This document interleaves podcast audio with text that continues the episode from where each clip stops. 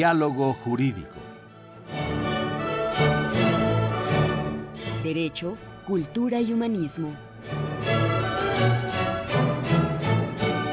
Programa a cargo del maestro Eduardo Luis Fejer.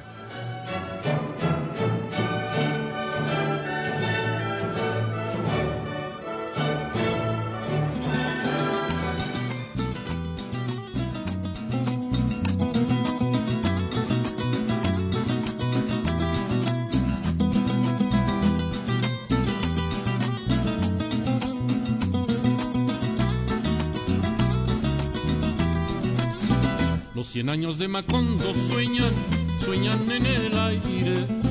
Y los años de Gabriel trompetas, trompetas lo anuncian. Encadenado a Macondo sueña don José Arcadio. Y aunque la vida pasa siendo remolino de recuerdos, la tristeza de Aureliano, el cuadro, la belleza de remedios, violines, las pasiones de Amaranta, guitarras, el embrujo de Merquiades, oboes, Úrsula, cien años, Soledad Macondo, Úrsula, cien años. Muy buenos días, a nombre del doctor Eduardo Luis Pejer eh, quiero darles la más cordial bienvenida. Mi nombre es Marilu González al programa de radio de la Facultad de Derecho Diálogo Jurídico, nuestro lema Derecho, Cultura y Humanismo. Y queremos enviarle un fuerte saludo al ingeniero Guillermo Feje, eh, mandándole nuestros mejores deseos eh, en estas horas.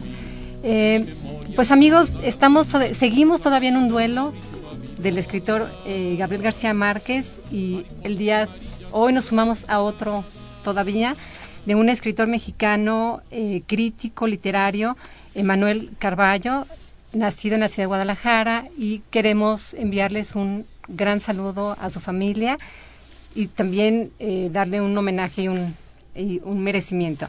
Eh, el día de hoy tenemos unos invitados de lujo, como diría el, el doctor Eduardo Luis, y me voy a quiero darle la muy cordial bienvenida al doctor Ruperto Patiño Manfe, catedrático de la Facultad de Derecho y exdirector de nuestra Facultad de Derecho.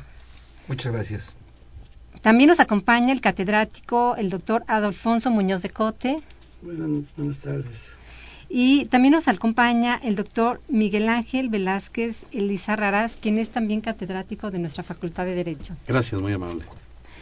Eh, amigos, el día de hoy eh, tenemos un panel de lujo y tenemos un tema en la mesa con el que queremos eh, comentar con ustedes y podríamos titularlo el análisis del Tratado de Libre Comercio a 20 años de su celebración.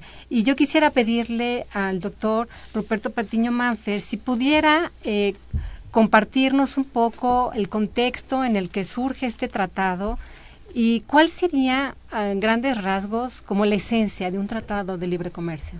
Sí, cómo no, con mucho gusto y primero muchas gracias por la invitación. Es un honor, una gran satisfacción estar nuevamente en el programa de la Facultad de Derecho que eh, con tanta capacidad dirige el maestro Fejer y desde luego maestra con la misma que usted dirige el programa. Muchas gracias. El, eh, decíamos el Tratado de Libre Comercio a 20 años de su vigencia.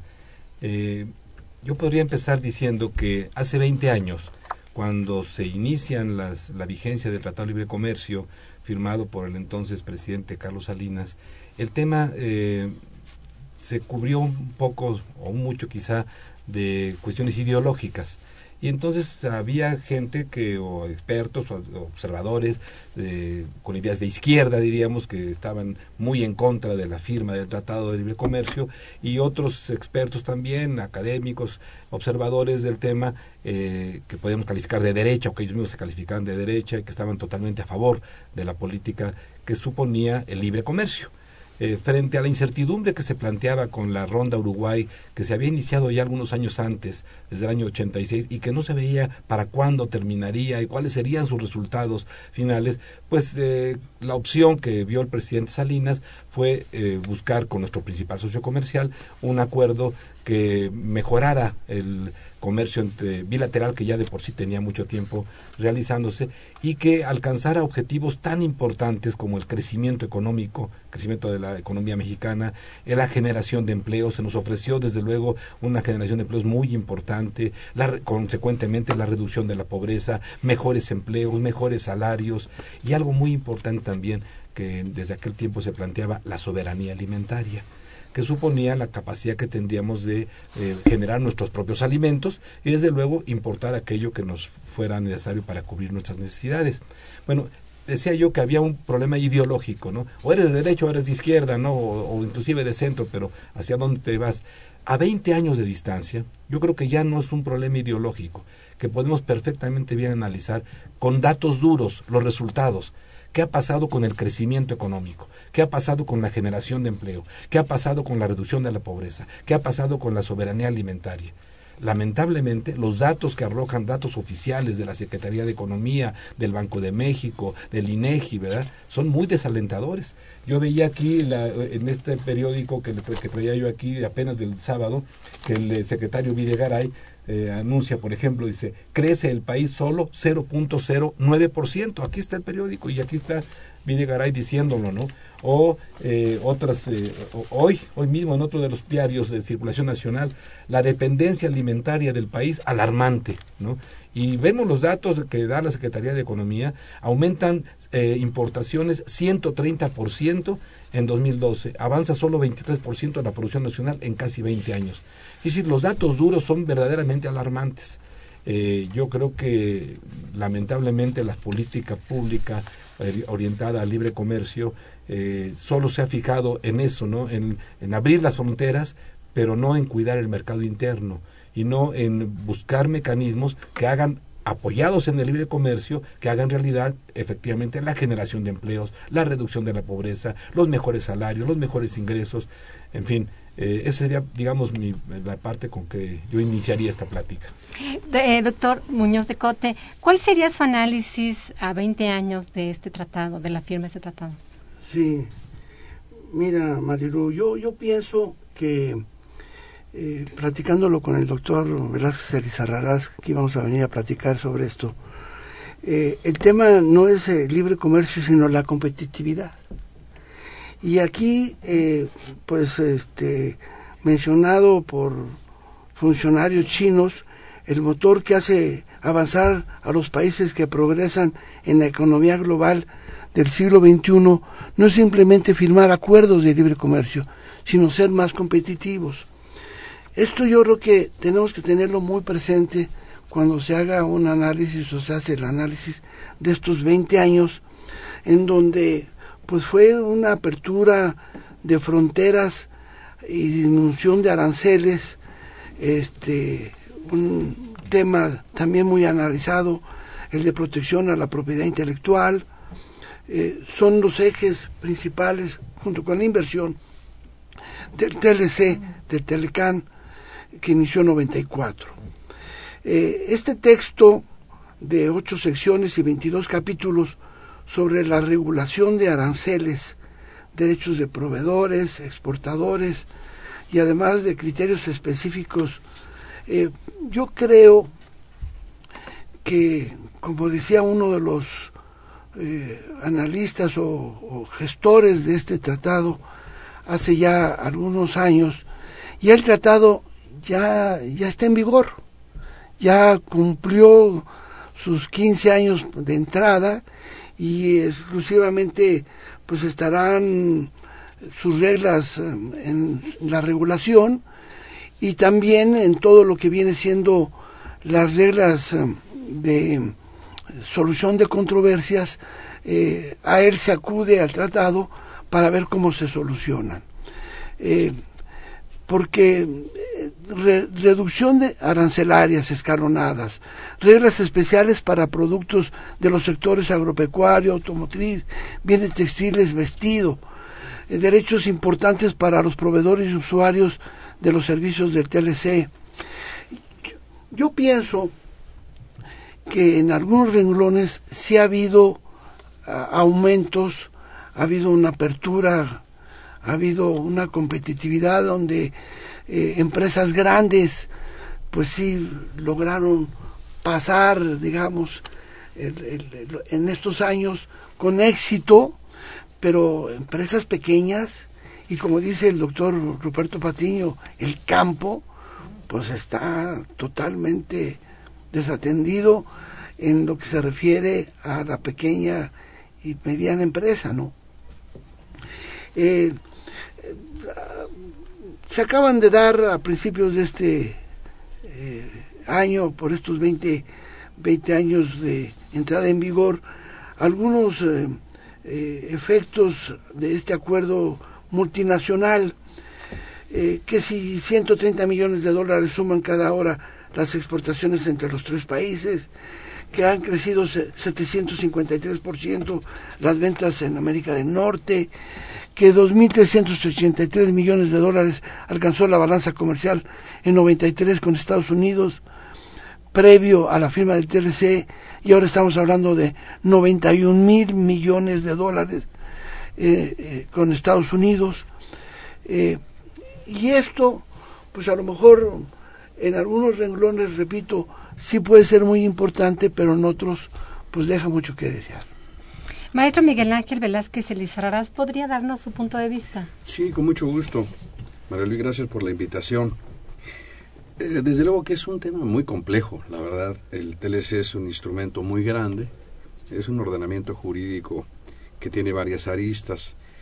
Eh, yo quisiera eh, comentar la importancia del Tratado de Libre Comercio, pero ubicarlo en el contexto de la política económica, porque la política económica de México, a, casi a finales de la década de los 80, el siglo pasado, y principios de los 90, pues eh, estaba muy perfilada a buscar lo que todos los países buscan, desarrollo económico, crecimiento económico, estabilidad económica, eficiencia distributiva.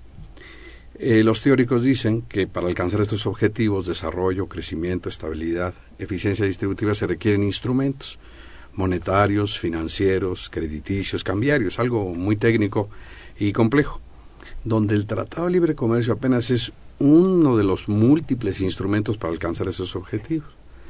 Entonces, eh, la verdad es que para analizar el Tratado de Libre Comercio y someterlo a un balance, para ver los aspectos negativos y positivos, hay que ubicarlo en su contexto preciso.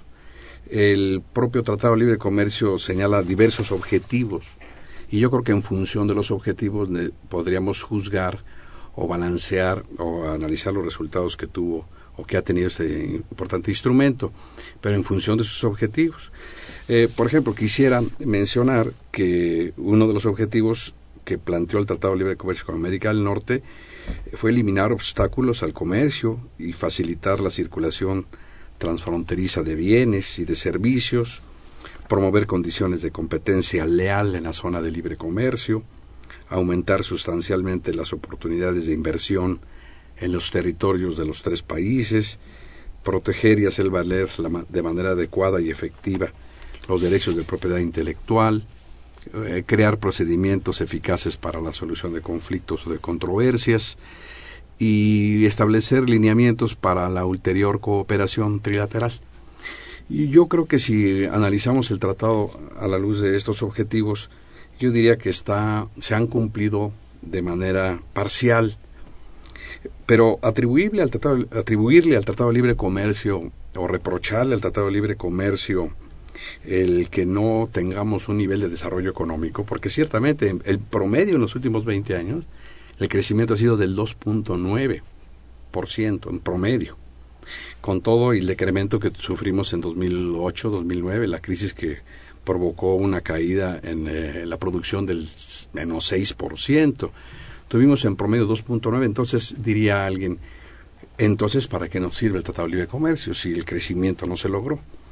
Yo veo que en el Tratado de Libre Comercio no está eh, visto como objetivo lograr el crecimiento o el desarrollo económico, o la eficiencia o la estabilidad, porque es uno de los instrumentos que contribuyen, pero dentro de toda una política económica eh, global. Decía el doctor Roberto Patiño, y es cierto, si desatendemos la política interna de fortalecimiento industrial o fortalecer la capacidad competitiva, la eliminación de monopolios, de oligopolios, de concentraciones. Eh, y entonces sí estaríamos en condiciones de hablar de una apertura. Eh, pero eh, la verdad de las cosas es que la Ley Federal de Competencia Económica, la que prácticamente quedará abrogada en estos días, pues se inició con la vigencia del Tratado de Libre Comercio, casi paralelamente. Entonces atacamos los monopolios en el momento en que eh, iniciamos una apertura trilateral, ya una apertura previa que habíamos tenido con el GATT. Pero eh, ese, tipo de problemas es lo que hacen ver que, el, que cuando juzgamos el Tratado de Libre Comercio lo vemos como la panacea de todos los problemas. En realidad no se planteó así. Quizás en el discurso político sí se dijo, pero no está planteado así. Por ejemplo, la eliminación de obstáculos al comercio y la facilitación en la circulación transfronteriza se logró relativamente. Tuvimos tasas de crecimiento del orden de más del 10% en promedio de las exportaciones. En fin, eh, logramos un avance muy significativo, pero pocas industrias lograron tal propósito. Por ejemplo, la industria automotriz fue una de las más privilegiadas. Amigos, vamos a hacer un primer corte. Eh, les recordamos que estamos en el programa de la Facultad de Derecho conducido por el doctor Eduardo Luis Fejer. Eh, y les vamos a recordar los teléfonos en cabina 55 36 89 89 y la sin costo 01800 50 52 688 para que por favor participen con nosotros.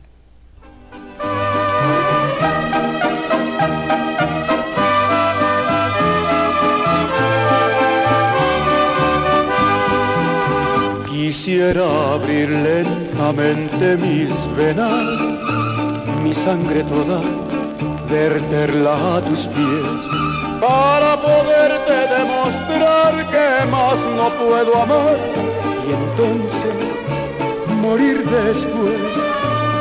Sin embargo, tus ojos azules, azul que tiene el cielo y el mar, viven cerrados para mí sin ver que estoy aquí, perdido en mi soledad.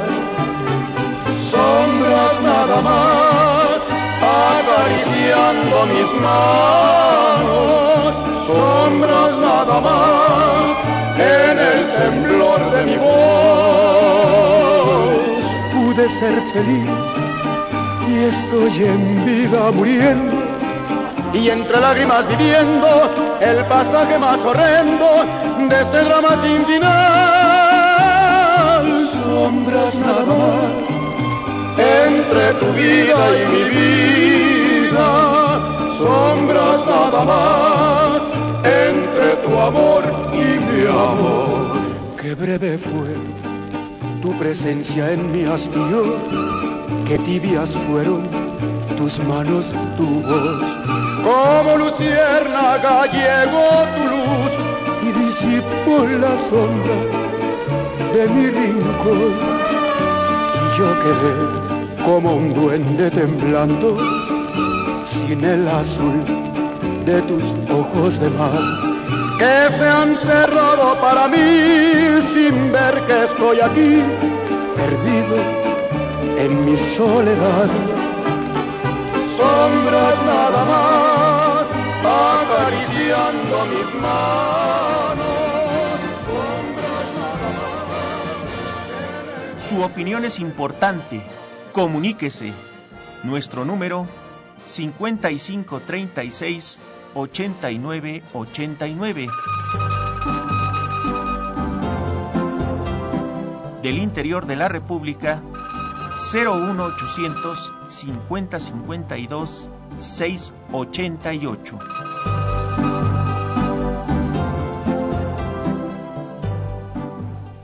¿Qué tal amigos? Estamos de vuelta en el programa de Eduardo Luis Fejer eh, de la Facultad de Derecho, Diálogo Jurídico, con el tema eh, análisis del Tratado de Libre Comercio a 20 años de su entrada en vigor y nos acompañan en la mesa el doctor Ruperto Patiño Manfer, el doctor Alfonso Muñoz de Cote y el doctor Miguel Ángel Velázquez Elizarraraz. Eh, a mí me gustaría, eh, doctor Ruperto Patiño, regresar a un tema que me parece sería interesante abordar, la idea de el, qué es el libre comercio frente a una eh, eh, actividad tan importante como la del Estado en temas como la soberanía alimentaria. Sí, con mucho gusto, claro. Y ese es el tema que a mí me llama más la atención o me preocupa más en cuanto hablamos del Tratado de Libre Comercio. Coincido plenamente con lo que han dicho mis colegas, especialmente en el tema de que el tratado es un instrumento nada más, ¿no? Y no podemos pedirle demasiado al instrumento por sí mismo.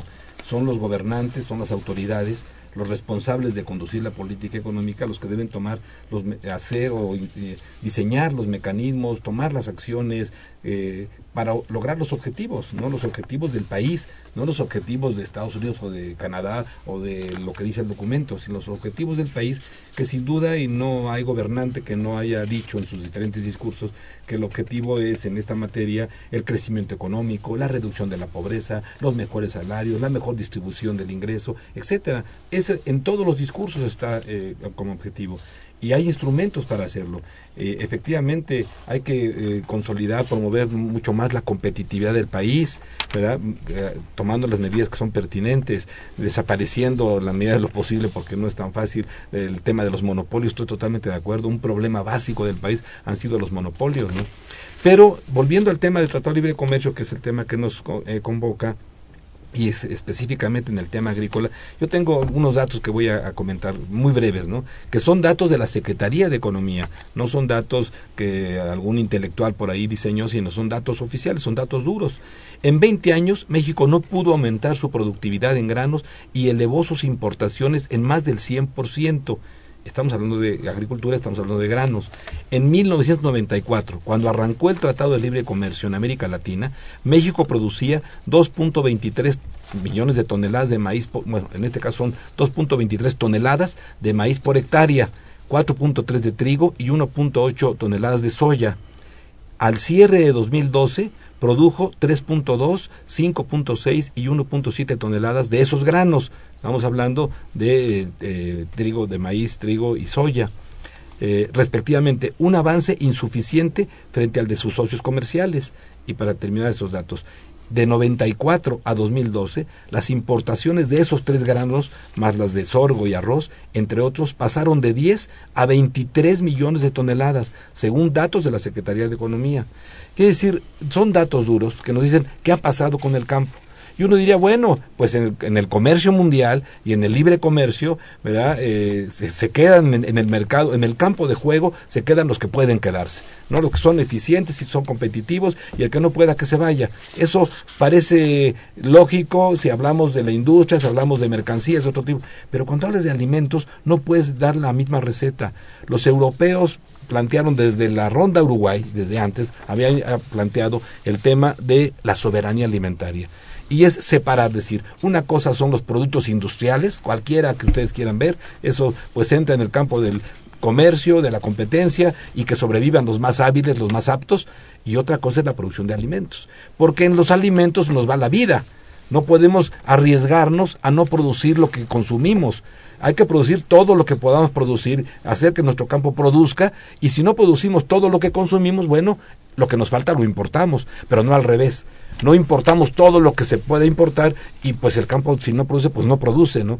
Porque cuando querramos hacerlo, cuando los subsidios europeos, porque además aquí hay un tema importante, tanto Europa como Estados Unidos han mantenido el precio de los productos agrícolas en, a precios artificialmente, anormalmente bajos.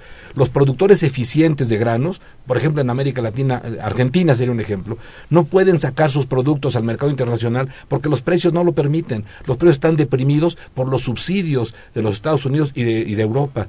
Entonces, eso es una competencia desleal, eso no, eso no está bien en un libre comercio, ¿verdad? porque ellos tienen capacidad financiera para eh, eh, promover su, producción. De por sí son competitivos porque en Estados Unidos tienen tierra, tienen agua, capital, en fin, todos los elementos que se requieren para ser competitivos en materia de producir alimentos, ¿no?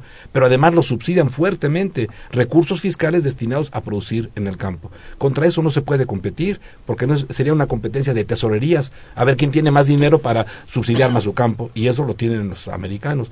Entonces, el gobierno mexicano debe tomar medidas para defender la producción de productos tan básicos, tan importantes como maíz, trigo, sorgo, soya, frijol. Esos son los alimentos de los mexicanos. No podemos abandonar como está abandonado el campo mexicano en razón del libre comercio.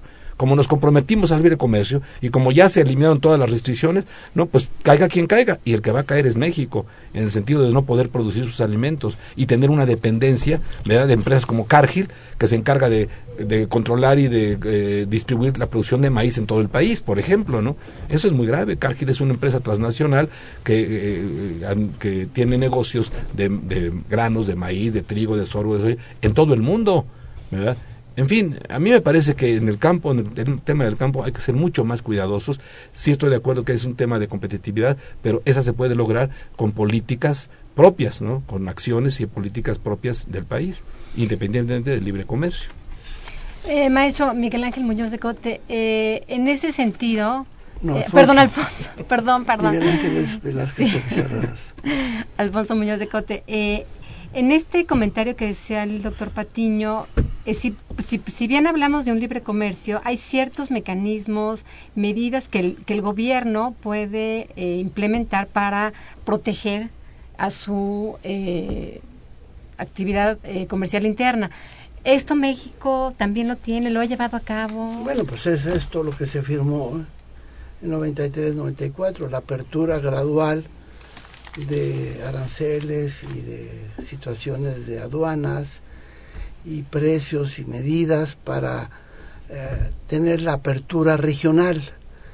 Eh, se habla de que el Tratado de Libre Comercio es un, una organización, es una eh, actividad que realizan México, Estados Unidos y Canadá para pues ir borrando fronteras eh, dentro de procesos que bien marcan los organismos internacionales, las agencias financieras, Banco Mundial, Fondo Monetario, uh, hoy en día la Organización de Cooperación para el Desarrollo Económico, OCDE, está muy atenta en que se eh, pues um, amplíe la regionalización, como dicen algunos, lo que viene siendo que las um, apertura o la integración este, de estos tres países se vaya dando en mayor medida. Algunos productos que ya bien pudieran ser una unión aduanera, este, se ha dicho, por ejemplo, el azúcar, con sus bemoles y tal, en algún momento, pues, este, eh, para beneficio, pues, eh, de los países, de los tres países, afectando a pequeños productores. Ahora bien, yo sí pienso que eh, a la pregunta que me hiciste Marilu, eh, pues sí hay sus regulaciones, pero también eh, los legisladores pues van cambiando las normas para que vayan acoplándose este esta mundialización de actividades eh, económicas. ¿Qué quiero decir con esto? Estas reformas que se dieron el año pasado y que están por salir las leyes secundarias, pues es para ir acoplando eh, una apertura económica, comercial mayor. Eh, viene lo energético, gas, petróleo, este, y que en algún momento dado, pues es parte de lo concebido en aquellos años en donde se firmó el Tratado de Libre Comercio. Tratado que para mi punto de vista ya terminó. Por eso ahora en Toluca el 19 de febrero se juntaron los presidentes y primer ministro de Canadá, Estados Unidos y México. ¿Y, y qué sigue? ¿Qué viene después del Tratado de Libre Comercio? Tratado de Libre Comercio que está vigente para ver todo el tema de la solución de controversias. Problema que no creas que se ha resuelto, eh, métodos de solución no han sido tan efectivos para México. Eh, tenemos el tema del transporte, en donde México se ve afectado a no poder ingresar camiones de carga hacia los Estados Unidos y que pues reiteradamente aún en panels dan solución y y pues eh, no dan eh, seguimiento a las resoluciones positivas. Pero sin embargo, este se va avanzando. eh, en, algún momento cuestiones del campo que menciona el doctor Patiño, estoy totalmente de acuerdo. Hace 30 años una empresa como la tabacalera tenía 30 mil hectáreas entre Nayarit, Jalisco, Veracruz, Oaxaca y Chiapas, y hoy eh, la actividad del tabaco es eh, de menos de 8 mil hectáreas.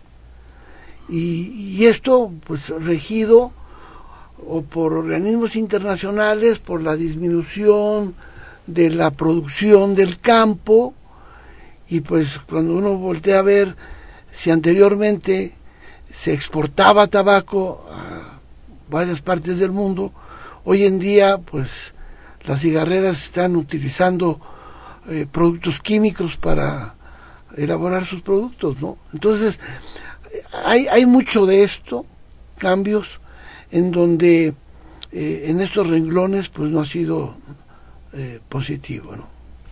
A mí me gustaría, eh, maestro Miguel Ángel Velázquez, hay un tema que está ahorita en, en, en, la mesa que es el tema del azúcar. Uh -huh. ¿Podría eh, ahondar un poco en dónde está la problemática? Sí, sí, sí, con mucho gusto. Bueno, primero quisiera, si me permites, de una manera muy, muy, muy, muy breve, eh, decir que el Tratado de Libre Comercio también como uno de los objetivos que se planteó fue el de atraer inversión extranjera. Inversión extranjera que le llamamos directa. Eh, a diferencia de la indirecta, la inversión extranjera directa es la que se dirige a um, crear plantas productivas, a poder canalizar recursos o inyectar recursos al campo o actividades de carácter eh, comercial o de servicios y la inversión extranjera indirecta tiene que ver con préstamos.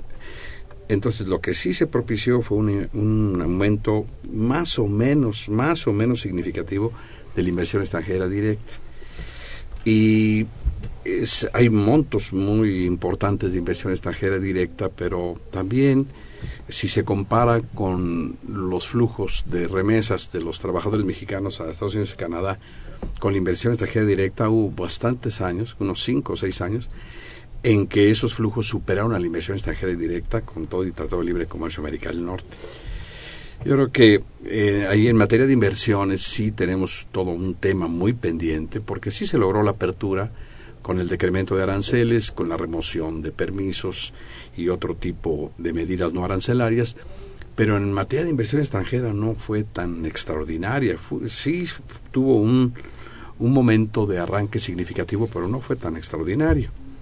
De modo que hay un tema ahí muy eh, pendiente y no ha habido forma de poder lograr un incremento en la inversión extranjera directa.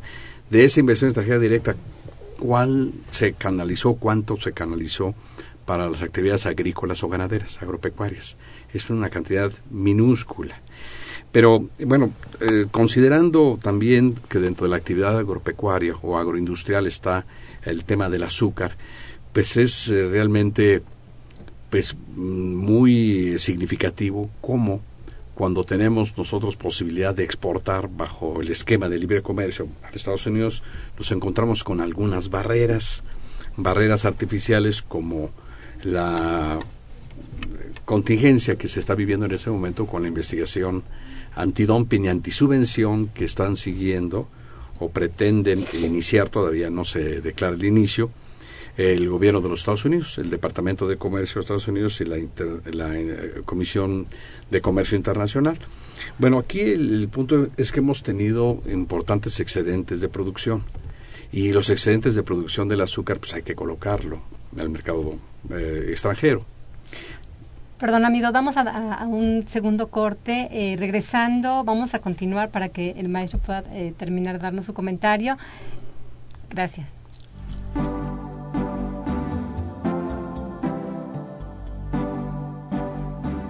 Está usted escuchando Diálogo Jurídico, Derecho, Cultura y Humanismo.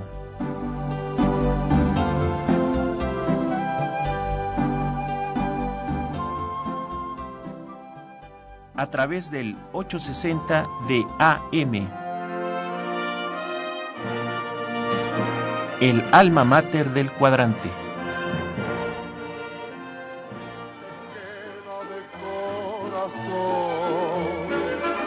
Que me has olvidado, que estoy abandonado y que tú eres la causa que yo ande ahora en la perdición. Tú a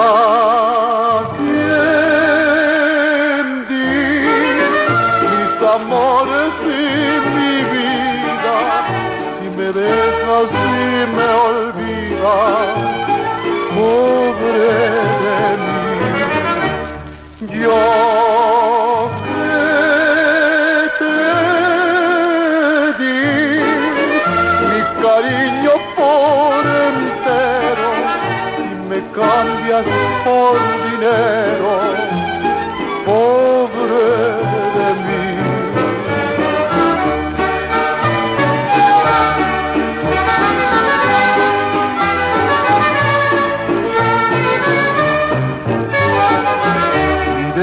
desgracia es quererte mi miedo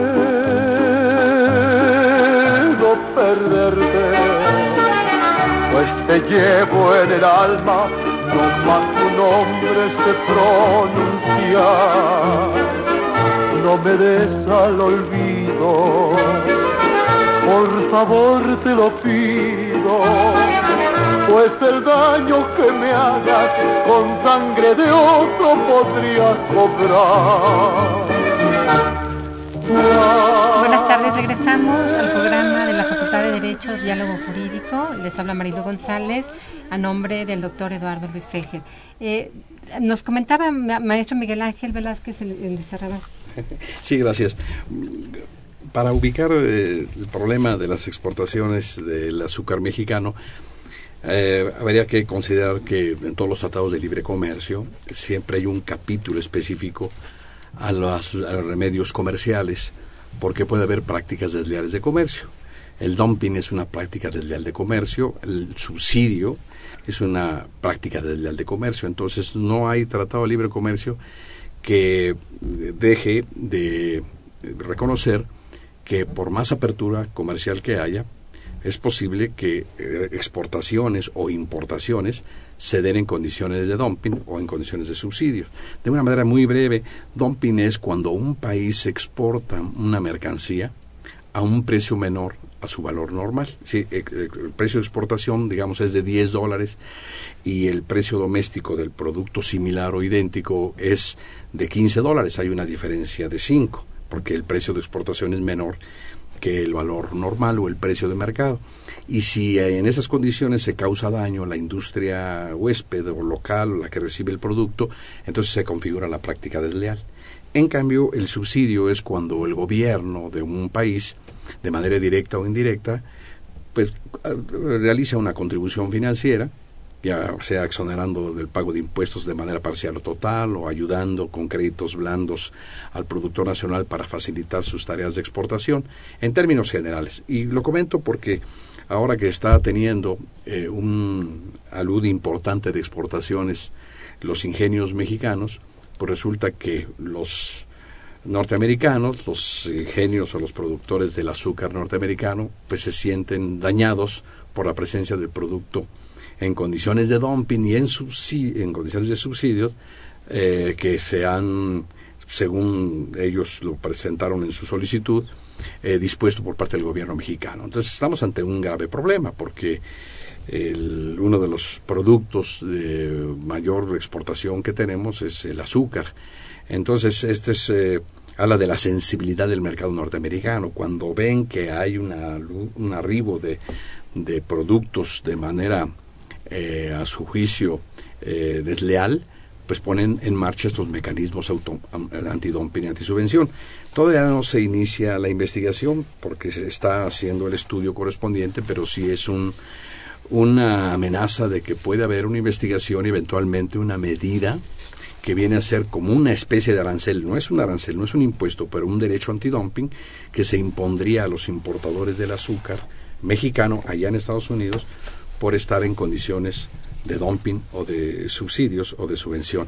La verdad eh, va a ser uno de los casos, si es que se llega a iniciar y prospera, más delicados, muy graves y estratégicos para el futuro de este producto. Yo entiendo que en algún momento los ingenios azucareros fueron expropiados eh, por el Estado mexicano con el objeto de sanearlos y después regresarlos a los ingenios.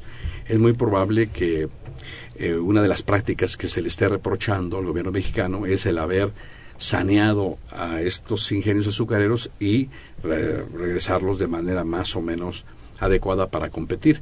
De tal manera que sí estamos ante un, un problema que se antoja para largo tiempo, pero además como un antecedente para otros productos agroindustriales que exportamos a Estados Unidos. Entonces va, nos va a entretener y nos debe de poner en alerta ah, sobre la manera como estamos utilizando nuestra política eh, interna, pero sobre todo para que veamos cómo reaccionan el gobierno de Estados Unidos, en este caso, ante la presencia de productos eh, de, de, manufactura o de origen mexicano. Claro, porque si bien entiendo, como, como decían al principio, esa es la idea del tratado, que todos los tres países se vean beneficiados por el intercambio. Exactamente, pero eso ya se perdió, incluso es uno de los reproches que, que se le hace al Tratado de Libre Comercio América del Norte. La promoción de la región se perdió, ya se perdió. Pues, Estados Unidos tiene eh, tratados con más de 20 países, por ejemplo, con Singapur, con Perú, con Marruecos, con Costa Rica, con República Dominicana, con Corea, Jordania, Colombia, Chile, Israel, Australia. Entonces, contra ellos estamos compitiendo en el mercado de Estados Unidos. Entonces, se va, se va desdibujando la zona de libre comercio o la región que en un primer eh, pues momento iba a ser una zona, o, es la zona más importante después de la Unión Europea, una zona o un bloque comercial altamente competitivo, pero México va, si no eh, realiza esfuerzos por mejorar su competitividad y productividad, porque va para abajo la productividad y la competitividad, estamos en el nivel 55 a nivel mundial, no vamos a tener en, como mercado eh, natural que hoy tenemos, el 80% de nuestras exportaciones están dirigidas a Estados Unidos por la presencia de las exportaciones de estos países. China, por ejemplo, China fue el gran benefactor del Tratado de Libre Comercio de América del Norte porque no dejó de proveer insumos, materiales y equipo a México para que México pudiera exportar productos manufacturados a Estados Unidos. Y por otro lado, China exporta, es el segundo exportador primero que México, el segundo exportador a Estados Unidos, de tal manera que nos encontramos con China, con quien no tenemos un tratado, ni Estados Unidos tiene un tratado, pero ahí está compitiendo. Entonces, la verdad yo creo que se está dibujando el ideal que era el de contar con un bloque comercial. Yo creo que el Tratado de Libre Comercio va a tener que dejar paso a otras formas como las que se están planteando en la Alianza Transpacífica, a ver qué logramos para aprovecharlo. Eh, estas condiciones y sin embargo veo un gran riesgo, por ejemplo, la reforma energética, todo lo que tiene que ver con la energía y el petróleo, es muy grave porque el capítulo 11 del Tratado de Libre Comercio de América del Norte prohíbe que se afecte la inversión extranjera. Si se diera la inversión extranjera directa en materia de petróleo, en materia de energía, nosotros, por ejemplo, no podríamos establecer contratos de riesgo, ni de utilidad compartida, ni de producción compartida, porque el capítulo 11 del Tratado Libre de Comercio de América del Norte lo prohíbe. Es decir, no se puede afectar la inversión, la inversión de los Estados Unidos y de Canadá. ¿eh? Entonces allí vamos a tener un problema. Entonces, si bien es verdad, se está de, languideciendo la fuerza del Tratado Libre de Comercio porque no logró conformar una zona fuerte de comercial, va a ser un elemento que nos va que va a impedir diversificar las inversiones en el futuro inmediato.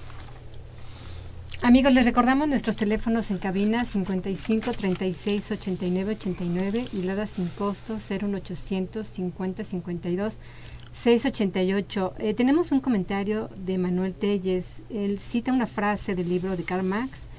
dice el trabajo y solo el trabajo es el que produce la riqueza de la nación. El sistema neoliberal se inclina por el comercio, haciendo que los países produzcan y los países chicos consuman. Eh, la doctora Alma Ríos manda una felicitación al programa y saludos al panel y pregunta, doctor Patiño, ¿qué propone para que pueda rescatarse al campo mexicano? Eh, Jesús Suárez también nos manda un comentario que por favor invitemos a nuestro pueblo a boicotear a las tiendas y a los productos de Estados Unidos. Y también comenta, cuando se hizo el Tratado de Libre Comercio, Salinas dijo, se necesita crear riqueza para después repartirla. En su opinión, el tratado no es malo, lo malo son las personas encargadas. Eh, yo quería preguntarle, doctor Patiño, eh, el Tratado de Libre Comercio es una herramienta. Eh, y si gusta, después del un corte que hagamos, eh, me gustaría saber su opinión sobre el uso de esta herramienta. Claro, con mucho gusto.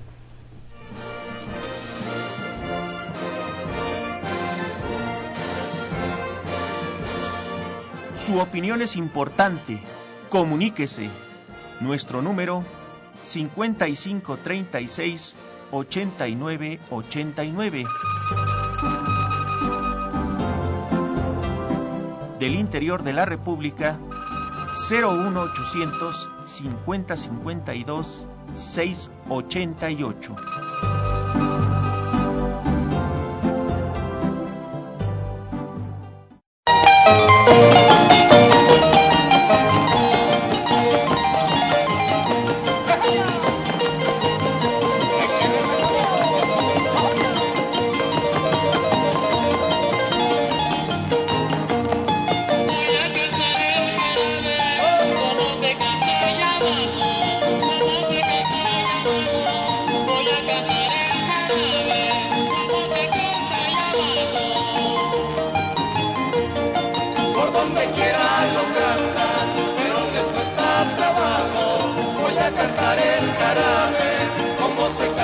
Abajo.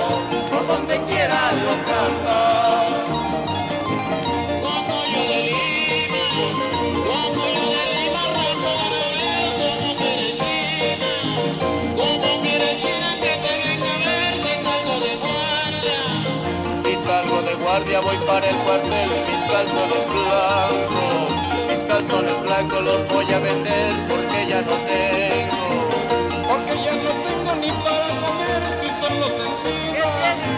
Si son los encima son de pero viejo que por donde quiera. Que por donde quiera se me ven pellejo si salgo a bailar.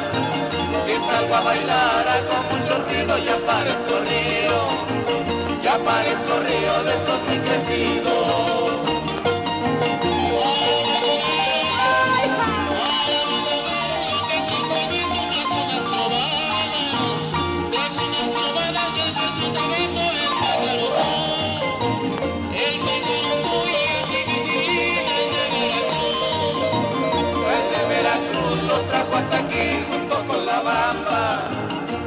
Con la bamba y con el zapateado donde trajo talpa, donde trajo talpa compite Alvarado. Primera tierra, mi prietita. ¿Qué tal amigos? Eh, les habla Marilu González a nombre de Eduardo Luis Fejer en el programa de la Facultad de Derecho, Diálogo Jurídico. Eh, le preguntaba, eh, doctor eh, Ruperto Patiño Manfer, ¿cuál era su eh, punto de vista del Tratado de Libre Comercio como esta herramienta pensando eh, en una política económica fuerte? Es, ¿Qué aprendizaje tuvi- tuvimos en ese sentido? Claro, con muchísimo gusto. Eh, y un poco voy a tratar de retomar lo último que estaba expresando el maestro eh, Miguel Ángel Vázquez Elizarrarás, eh, porque de ahí podemos eh, arrancar al- a, tratar de abordar la, la pregunta.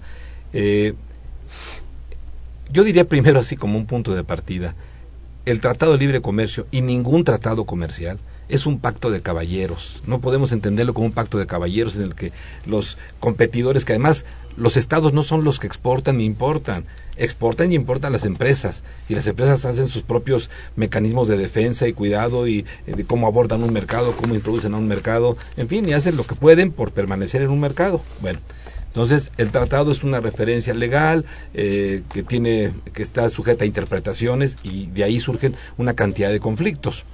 Este del azúcar es un ejemplo que me parece excelente. En el mes de marzo, 28 de marzo, la American Sugar Alliance hace una denuncia directamente, una petición al Departamento de Comercio y a la Comisión de Comercio Internacional de los Estados Unidos, que estas son dos agencias que son competentes en la materia, para que se inicie una investigación en materia de por dumping y subvenciones contra el azúcar mexicano.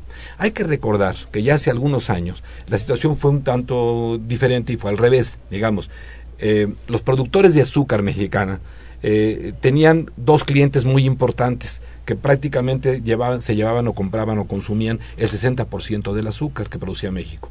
Coca-Cola y Pepsi-Cola, las dos grandes refresqueras que tienen, pues ahora sí que el duopolio de, los, de las aguas eh, carbonatadas y endulzadas en el país. Bueno, el 60%. Estas dos empresas deciden, por diferentes razones, dejar de consumir azúcar para sustituirla por el jarabe de maíz con alto contenido de fructosa y empiezan a importar el jarabe de maíz al amparo del Tratado de Libre Comercio, dejando el azúcar mexicano a un lado. ¿no? Esto genera un conflicto grave en la industria eh, de la productora de azúcar, en los ingenios mexicanos, porque pues un cliente de 60% se les empieza a retirar.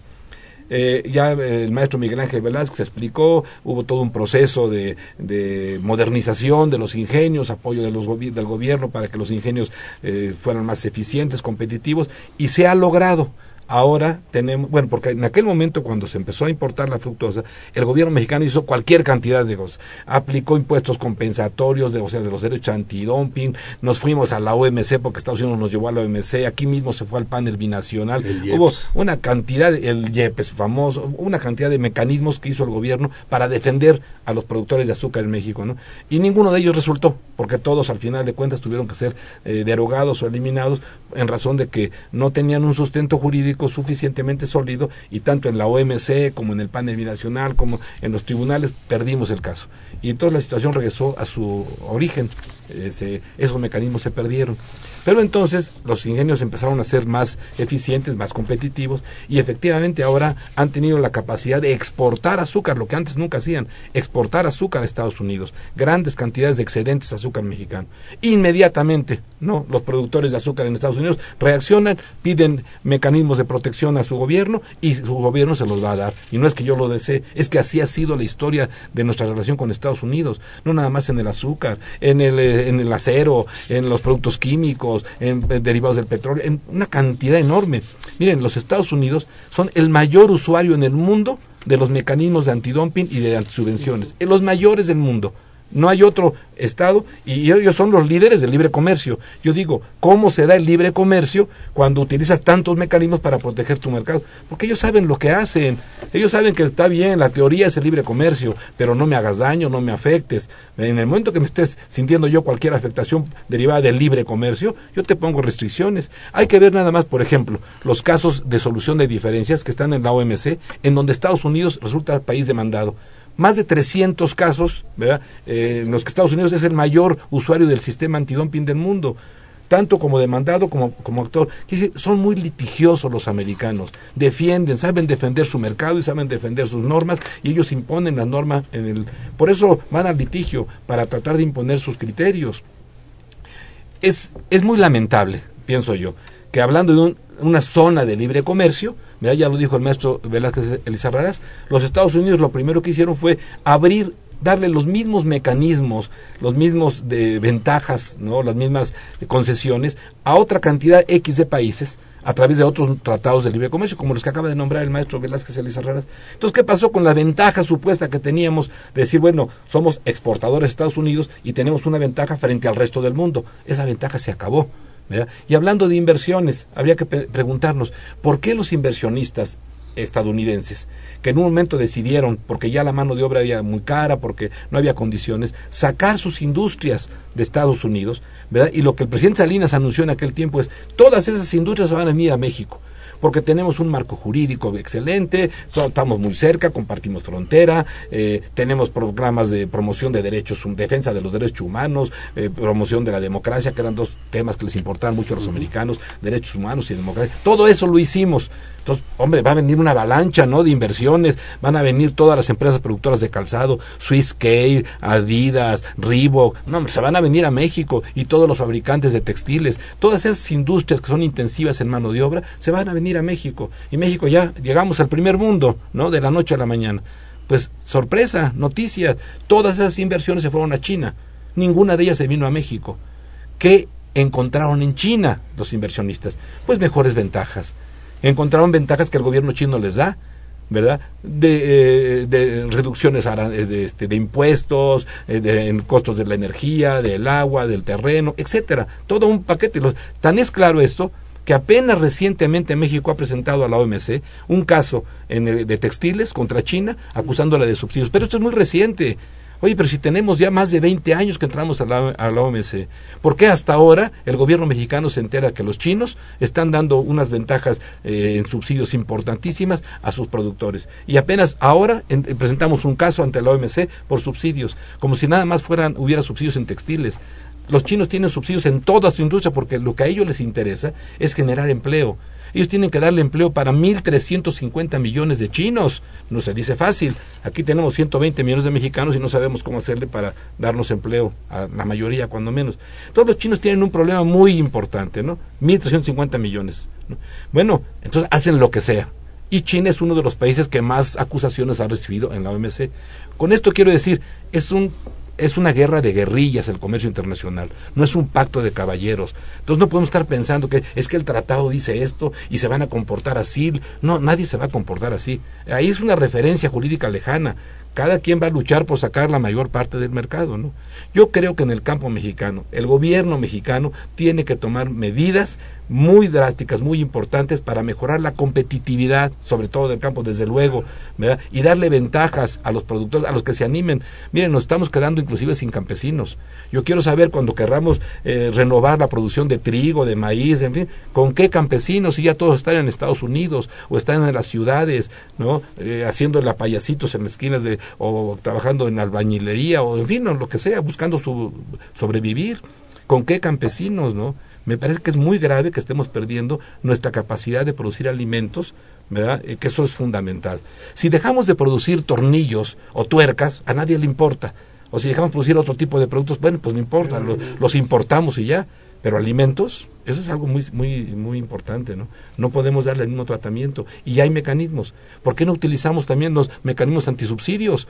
Los acaba de mencionar el maestro Elizarrarás.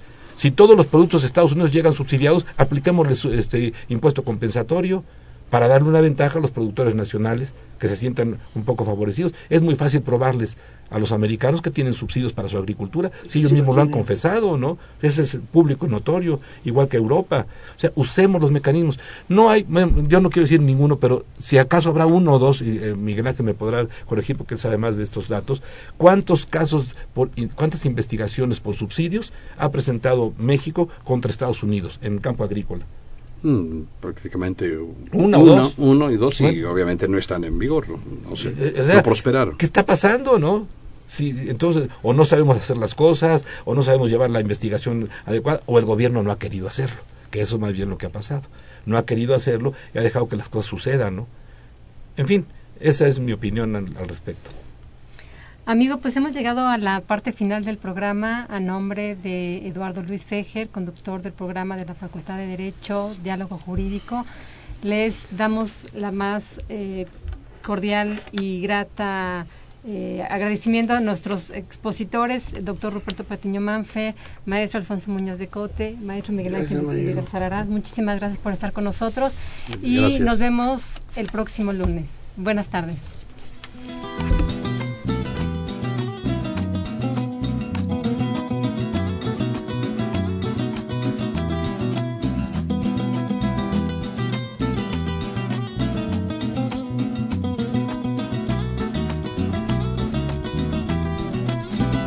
Cien años de Macondo sueñan, sueñan en el aire.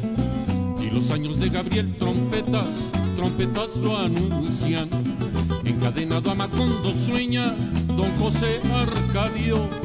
Y aunque la vida pasa siendo remolino de recuerdos, la tristeza de Aureliano, el cuadro, la belleza de remedios, violines, las pasiones de Amaranta, guitarras, el embrujo de Merquiades, oboes, Úrsula, cien años, Soledad Macondo, Úrsula, cien años, Soledad Macondo, eres epopeya de un pueblo olvidado, forjado en cien años de amor esa historia. Eres epopeya de un pueblo olvidado, forjado en cien años de amor esa historia. Me imagino y vuelvo a vivir en mi memoria quemada al sol. Mariposas amarillas, Mauricio Babilonia. Mariposas amarillas que vuelan liberadas. Mariposas amarillas, Mauricio Babilonia. Mariposas amarillas que vuelan liberadas.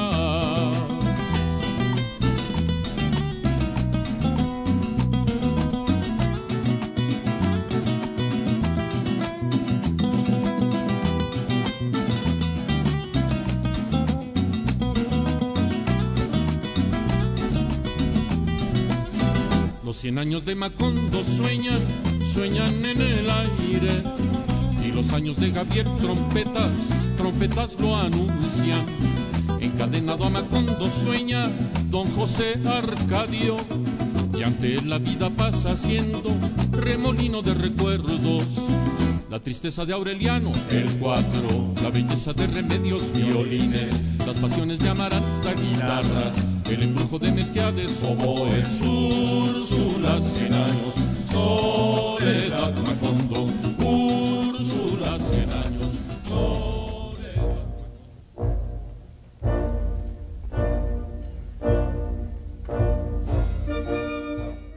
Diálogo Jurídico fue una coproducción de Radio UNAM y la Facultad de Derecho.